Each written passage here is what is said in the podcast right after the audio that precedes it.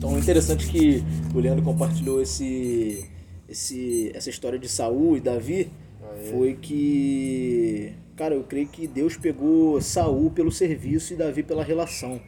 Porque a gente vê que o caráter de Davi ele sempre foi relacional, ele sempre estava muito preocupado em cuidar. E Saul estava preocupado em prestar serviço, cara. Você lembra quando Jesus começa o ministério, lá em Mateus, que ele vai chamar Pedro? Pedro estava fazendo o quê? Pescando, pô. No mesmo contexto ele chama Tiago e João. E a Bíblia fala que Tiago e João estavam consertando a rede com Zebedeu, com o pai deles. Então assim, cara, ele pega um no serviço e pega outro na relação. Por isso que João era considerado aquele amigão de Jesus mesmo, cara, que entendia o propósito.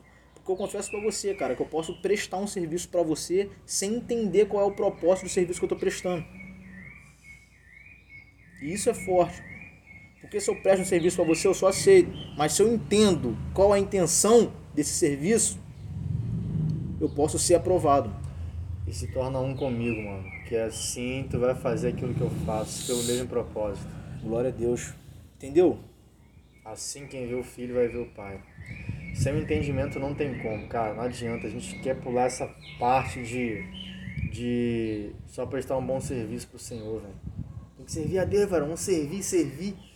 Mano, se o serviço não tá me transformando, eu vou parar e vou sentar igual Maria, velho. E deixa eu falar algo aqui pra vocês, cara. Tempo de casa não me garante nada não, filho. Porque a gente confunde, sabe o quê? Muita gente confunde, ah, eu tenho tantos anos de igreja. Não, cara. Não confunda experiência com maturidade.